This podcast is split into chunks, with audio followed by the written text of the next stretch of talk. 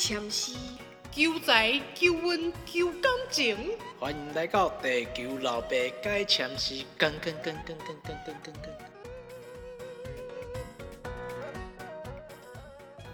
大家好，又来到一周一次的解签日。最近防疫，大家可能在家闷得很无聊、无趣、没事干，那就听听 podcast。不见得要听我的，哎，也有很多人可以听。那也可以听地球妈妈的，也可以听其他人的，都可以，也可以听小阿姨的。那等一下会请地球妈妈来陪我讲一段故事。疫情期间没有办法上庙宇啊，去拜拜求神问卜，就在家看一下，看一下古典文学，或看一下前世上面的故事。那 Google 上面应该都会有。如果有要出门的听众，请戴好口罩，保持安全距离。好，那我们今天就正片开始。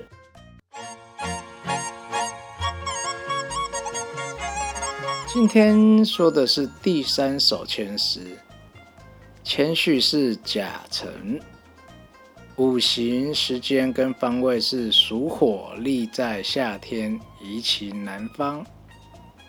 内文是劝君把定心莫虚，天助一路自有余，和和重重常吉庆，时来终遇得明珠。第一句。劝君把定心莫虚，字面上的解释是要对自己有自信，不要气馁。劝有鼓励、奖励，或是用善言开导他人的意思。君呢，有一国之主或主宰者，或是一种称谓。把定，把定讲的是男方给女方的定亲礼物。那虚有空的气馁或胆怯的意思。我的解释是，即将要迈入一段关系。那这个段关系呢，不论是结婚或是交往，亦或是经商的伙伴，那我们要对这个人跟这段关系要有自信。第二句，天助一路自有余。字面上意思是，上天给你这辈子的福禄跟财运一定足够。注有记载、登记的意思。一呢，通常指外包装或衣服。禄有福、善或是奉己、官奉，哦，这是一种薪水的意思。自就是自然跟当然，余有多出的、剩下的。而我的解释是，上天给你这段考验或经历，一定是对你有帮助的。为什么会这样解释？是因为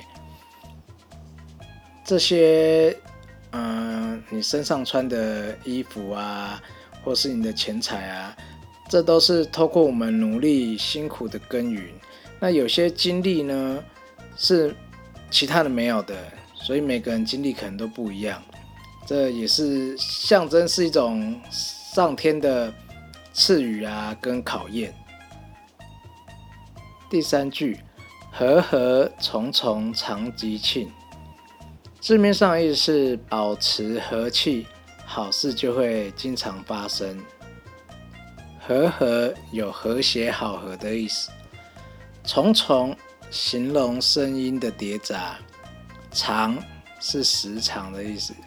吉庆有吉祥喜庆或是吉祥喜庆的事情。我的解释是：经常保持着和谐愉悦的气氛，好事自然就会发生了。最后一句，时来终欲得明珠，字面上的意思是等到最后，最终能获得珍贵的事物。时有时机的意思，终是结局结束或是最后的，遇是相逢不期而会或是机会，得有获取、契合跟适宜的意思。明珠有宝珠跟真爱的人这两种解释。我的解释是：当机运到了，最终将会与你真爱的人事物来相逢。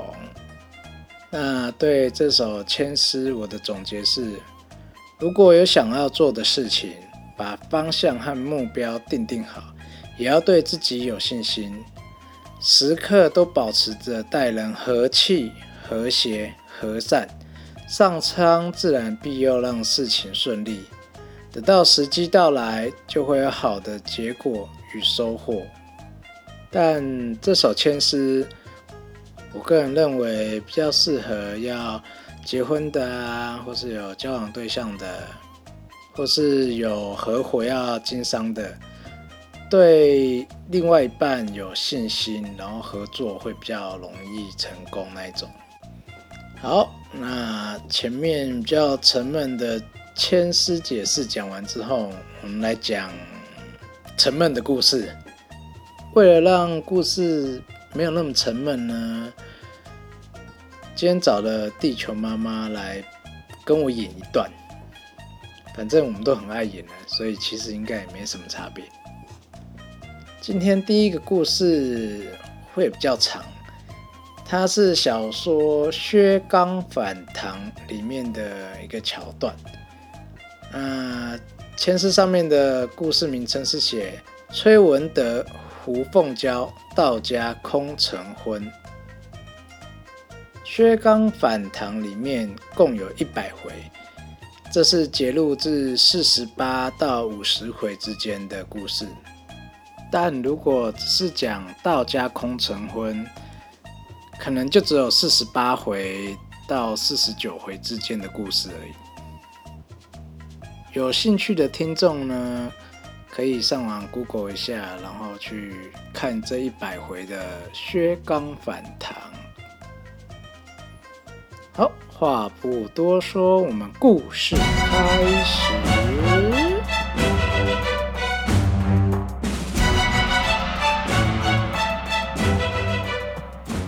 我先来人物介绍一下。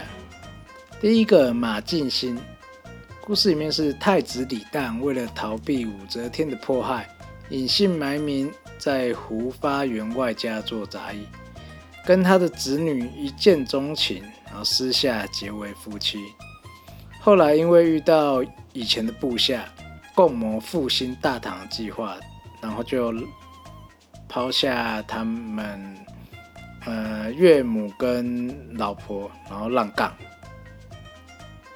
胡凤娇呢，因为发生一连串的事情，然后避居在姨母家中，后来又因为叔父。胡发嫌贫爱富，差点被卖了。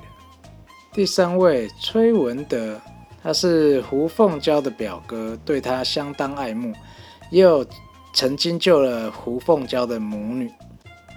第四位文氏，她是胡凤娇的母亲。那这段故事主要的主角其实就是胡凤娇、崔文德。跟文氏，那马进兴的戏份，因为在前面，因为他离开浪杠了，所以就没有他的戏份了哈。好，话说崔文德非常喜欢胡凤娇，对文氏啊是百般孝敬。有一天海棠盛开，就邀请文氏要来去赏花，借此要说亲。文氏刚开始用女儿已经成亲过了来推辞，但是崔文德不介意，他不介意做第二个，因为他觉得马建新说不定已经领便当了，所以就开始撸文氏。啊，禁不住卢小小的文氏啊，就推说为贱女流没有权利，需要他的小叔同意，就是胡发。那胡发当时因为战乱爆发，可能去躲避战火会找不到人。他就想想说，让他知难而退，但没想到崔文德去找胡发的时候，他已经回家了。胡发一听说，只要他同意，然后把跟帖给他，他就有千金可以拿下。胡发见钱眼开的人立刻答应。隔天，崔文德啊，立马派人去下聘，收下跟帖，开心的回家。那在这里跟大家说一下，跟帖，跟帖是什么呢？就是生辰八字，我今麦哈贝伊啦。古时候还要写上籍贯跟三代。一回到家，就立马跟老部还有文氏说他下注，呃，没有下聘成功。崔母很开心啊，但文氏很担心。本来以为应该不在家的胡发，竟然在家。看来纸包不住火，要变康了。他就怕女儿去寻死寻活的。果然，织女没落，没有几天，崔母就去跟胡凤娇说这个好消息。当然，对胡凤娇是坏消息。起先他还以为是开玩笑的，没想到一听崔母说我连八字都和好了，就崩溃的说。啊我已经有人，伊也毋是恶经嫁人安尼，既然搁爱我，搁嫁人，这毋是咧败坏我的名声吗？之后，胡凤娇就使出了减肥最高手段——绝食。绝食七天，也差一点回老家。之后，终于逼了大家要他不要再减，不，不要再绝食了，也拿出跟帖来还他。毕竟他是太后。玉皇大帝知道他差点领便当，赶紧叫太白星君带一颗仙丹放到他的肚子里。还好隔天只是神清气爽，没有怀孕。过几日，崔母大寿，六十大寿。在这之前，胡凤娇已经有绣好一幅王母蟠桃图，请人裱起来放在大厅。但没想到，这是另一段噩梦的开始。拜寿当天，不知道哪来跑龙套的族长说拜寿要成双成对，要崔母的三位小孩带着妻子一同来拜寿。但崔文德没有结婚啊，所以他们就凑一对，把胡凤娇跟他一起拉在一起来拜寿。崔文德心想：哇，这跑龙套的很会哦。那崔母见机不可失啊，就先向他们行礼。那他妈妈文氏也很白目的说：“啊，姨母都已经行礼了，你们两个晚辈也赶快啊！”可怜的胡凤娇就被赶鸭子上架，心里很痛苦啊。那那一群亲戚啊，又说：“哇，真是一对好夫妻耶！”像当众被印上一样，很不是滋味啊。之后就躲回房间里，开始他的第二次自杀计划。宴客几日之后，崔文德要去关心文氏，但他刚好不在，只有胡凤娇一人在房内。计划条件达成，自杀任务正式启动。第一步叫哥哥。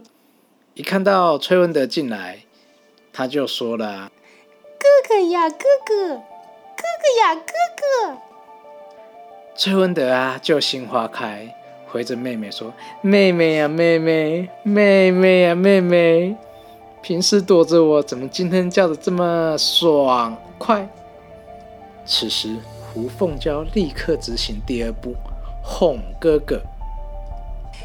因为静心离我而去时，对我许下山盟海誓，但至今杳无音信。可能已经领便当了，想去惦记他。结束后就跟你行夫妻之实喽。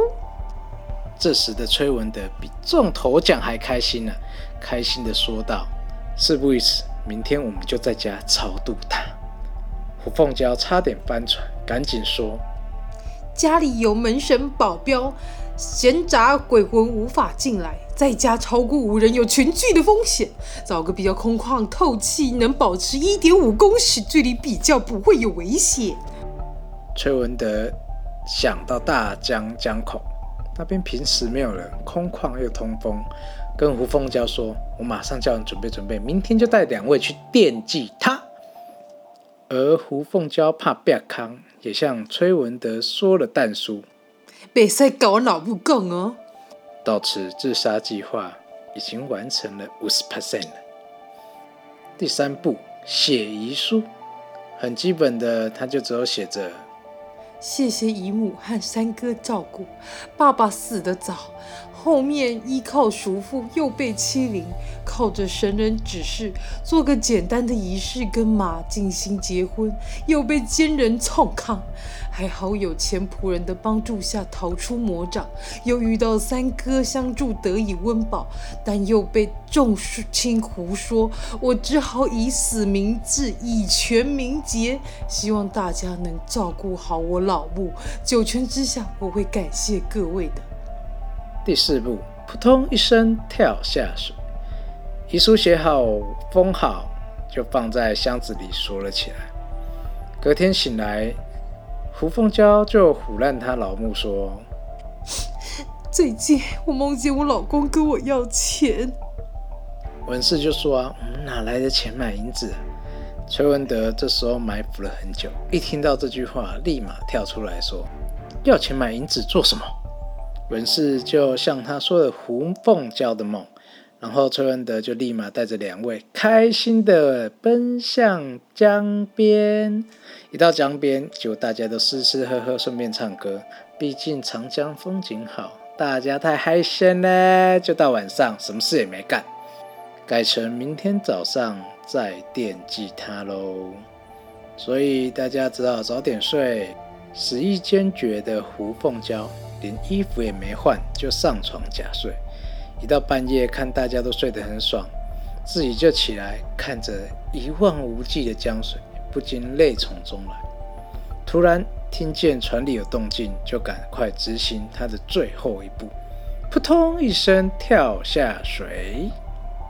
毕竟她是皇后，所以又有神仙来相助，不然她领便当就尴尬。神仙就帮他飘啊飘的，飘到一只龙龟的官船旁边，船上的水手就解锁了成就，救到皇后一枚。船夫人就接见他，问他的身世，然后又说了一遍，基本上就是遗书上面的事情。嗯，有兴趣的。可以再回头听一下地球妈妈的解释。这位夫人的来头也不小，是山海关总兵的老婆。他就让胡凤娇服侍他女儿，改名为凤奴。回头来说，崔文德这边，文氏睡醒了，才发现自己的女儿不见了。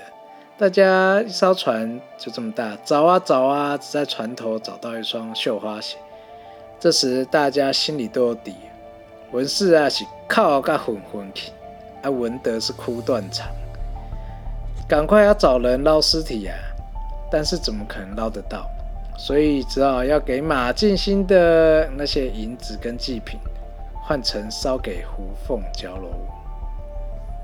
回到家之后啊，在房间开箱，开到胡凤娇的遗书，才知道他早在拜寿的那一天呢。就已经计划好要跳长江，但崔文德之后也立誓，只要是无父无母的女子啊，不论美丑，只要贤惠贤能，能孝顺文氏，把她当做是自己的妈妈的人，就把她娶回家。故事到这里就告一段落啦。那我上面讲的是。比较完整的一部分，从第一次提亲，然后回家没有成功，再到第二次被众人戏弄，然后春的很开心，然后再到胡凤娇要结束自己的生命这一趴，这比较完整的一趴。这样，那如果只是空成婚到那个段落的话，就像我讲的，大家可以看到四十八回，基本上只到四十八回啊，那一段就讲完空城婚了。第二个故事，朱德武入世相分明。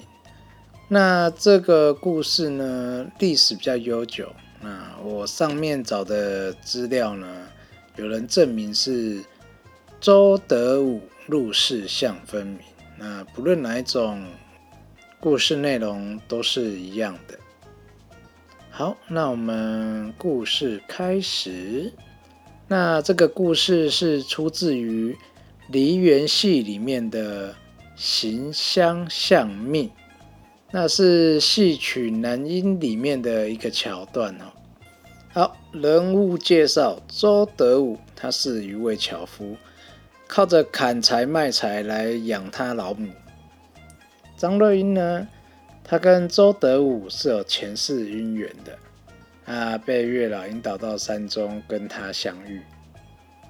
故事是这样的：周德武上山砍柴的时候，救了张瑞英。啊，张瑞英也跟他说，曾经梦到跟他有夫妻的缘分，就拜托周德武跟他结婚。婚后不久，周德武又被当地的里正，就是现在的里长或领长啊，来索取保护费。但是他是一名樵夫啊，他哪有那么多钱呢？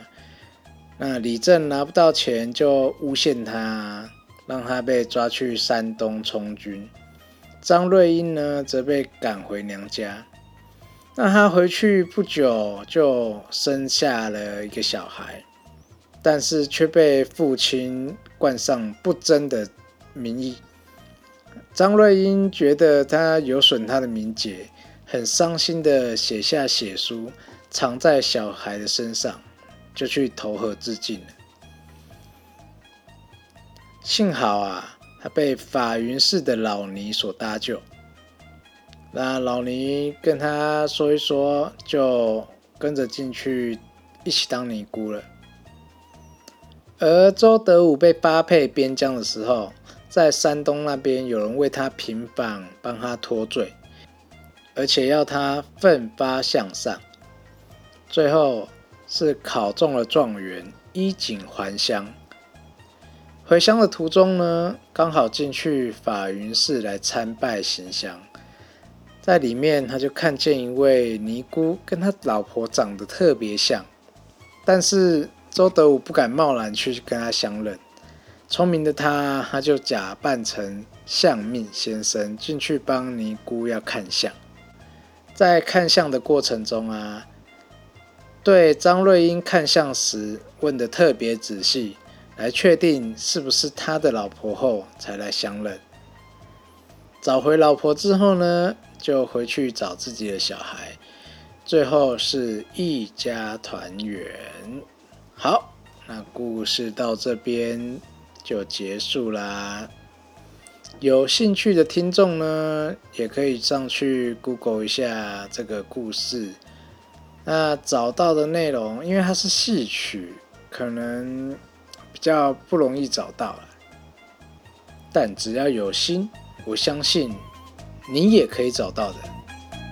啊，我要去睡觉啦，各位拜拜，我们下回。